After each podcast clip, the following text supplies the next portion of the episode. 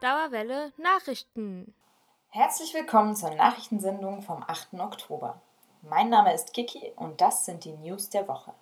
Anfang dieser Woche veröffentlichte die Goethe-Uni ein Begrüßungsvideo zum Start des neuen Wintersemesters.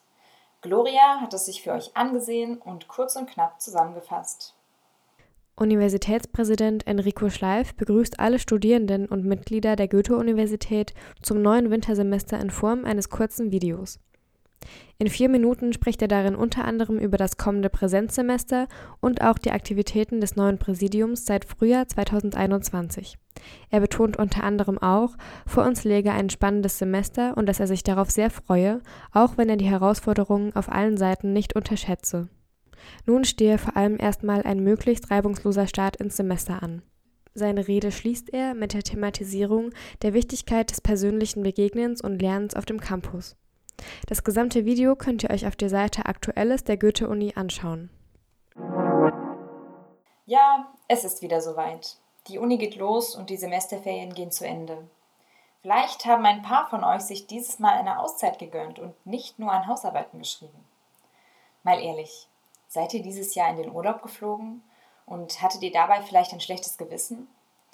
Es ist ja allgemein bekannt, dass Fliegen nicht gerade die umweltfreundlichste Form des Reisens ist. Bei einer Podiumsdiskussion haben sich PolitikerInnen und der Chef des Frankfurter Flughafens darüber ausgetauscht. Annika hat dazu einen Beitrag vorbereitet. Flugzeuge und Klimaschutz sind eigentlich zwei Dinge, die nicht zueinander passen. Doch die Entwicklung synthetischer Kraftstoffe soll es möglich machen, auch in Zukunft noch um den Globus jetten zu können, ohne dabei auch das Klima zu belasten. Um das zu erreichen, setzt der Frankfurter Flughafen nun auf erneuerbare Energien. Der Chef der Frankfurter Flughafenbetreiberin Fraport kündigte an, bald einen großen Offshore-Windkraftvertrag abschließen zu wollen. Damit soll die klimaneutrale Gewinnung synthetischer Kraftstoffe möglich gemacht werden. Ein großer Nachteil der synthetischen Kraftstoffe ist jedoch der hohe Preis. Dadurch könnte das Fliegen teurer werden. Bei einer Podiumsdiskussion der vier hessischen Landtagsabgeordneten von CDU, Grünen, SPD und FDP wurden die Themen kontrovers diskutiert. Alle vier Abgeordneten waren sich einig, dass in der synthetischen Kraftstoffen die Zukunft der Luftfahrt liegt. Es konnte jedoch keiner eine Lösung vorlegen, wie eine Großproduktion innerhalb nur weniger Jahre aufgebaut werden könnte. Auch bezüglich der Energiegewinnung gehen die Meinungen auseinander. Grünen Fraktionsvorsitzender Matthias Wagner verbindet die Produktion synthetischer Kraftstoffe mit erneuerbaren Energien.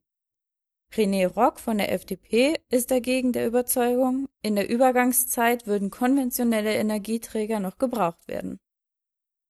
Auch im Hinblick auf Kurzstreckenflüge sind sich die Parteien nicht einig. Während die Grünen kurze Strecken mit dem Flugzeug vermehrt auf andere Verkehrsmittel verlagern wollen, fordert die FDP, keine Verbote zuzulassen, bis das deutsche Schienennetz ausgebaut ist. Es werde sich am Markt entscheiden, ob die Menschen umstiegen, sagte René Rock bei der Podiumsdiskussion. Am Ende der Debatte wurde auch noch kurz das Thema Lärmschutz angesprochen. Dabei machte Fraport-Chef Schulte deutlich, dass sein Unternehmen das Nachtflugverbot zwischen 23 und 5 Uhr respektiere. Ja, also meinetwegen könnte das Nachtflugverbot ruhig noch etwas ausgeweitet werden. So ganz habe ich mich noch nicht an den Flugzeuglärm gewöhnt.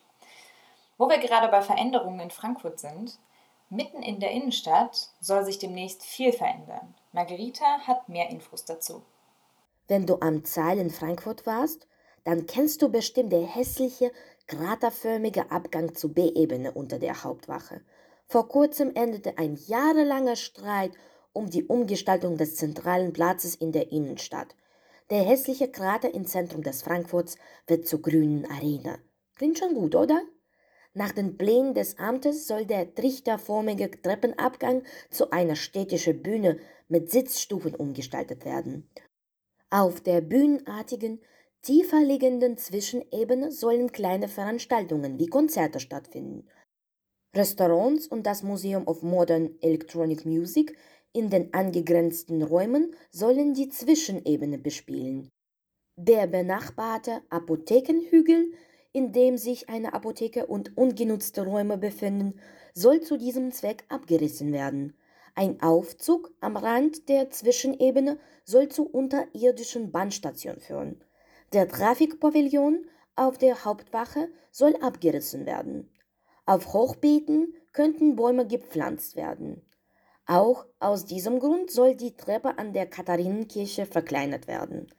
Dieser Umbau soll den gesamten Eindruck von unserem schönen Frankfurt verbessern und dadurch ließen sich nach Schätzungen des Stadtplanungsamts Kosten von rund 200 Millionen Euro sparen. Die Umbau wird noch etwas dauern, aber wir freuen uns schon auf diese Veränderungen. Da können wir ja mal gespannt sein. Übrigens, diese Woche wurden die Nobelpreise verliehen. Der Nobelpreis für Chemie ging dieses Jahr an den US-Forscher David Macmillan und seinen Partner Benjamin List, den Direktor des Max-Planck-Instituts. List ist übrigens nicht nur in Frankfurt geboren, sondern promovierte auch hier an der Goethe-Uni im Jahr 1997. Verliehen wurde der Preis, weil die beiden eine Methode zur Beschleunigung chemischer Reaktionen entwickelt haben. Mit der Organokatalyse könnten zum Beispiel in Zukunft Arzneimittel effizienter hergestellt werden. Und zum Schluss hat Lene noch einen Veranstaltungshinweis für euch. Vom 10. bis 12. Oktober findet die internationale Konferenz zum jüdischen Frankfurt statt. Im Jüdischen Museum werden Vorträge zur jüdischen Geschichte in Frankfurt gehalten. Am Sonntag ab 19 Uhr beginnt die Konferenz mit einem Vortrag des Vorsitzenden der jüdischen Gemeinde in Frankfurt. Rund um das Thema die Frankfurter jüdische Gemeinde im 19. und frühen 20. Jahrhundert. Außerdem gibt es auch noch einen Online-Livestream passend zum Vortrag. Der läuft dann über den YouTube-Kanal des Jüdischen Museums. Außerdem noch ein kleiner Servicehinweis. Auch dieses Semester bietet die Uni wieder ein Programm rund um den Berufseinstieg an. Zum Thema Schlüsselqualifikation. Der Career Service bietet Angebote wie PR-Arbeit oder Projektmanagement an und somit sollen Einblicke in verschiedene Berufsfelder gegeben werden. Alle Fachbereiche sind natürlich eingeladen. Außerdem bietet die Goethe-Uni wieder zwei Impftermine an. Am Mittwoch, dem 13. Oktober und Dienstag, dem 26. Oktober könnt ihr euch auf dem Campus Westend mit BioNTech oder Moderna impfen lassen. Die Links zu allen Veranstaltungen findet ihr wie immer in unserer Beschreibung. Waren die Nachrichten vom 8. Oktober. Die Radio Dauerwelle Nachrichtenredaktion wünscht euch noch ein schönes Wochenende.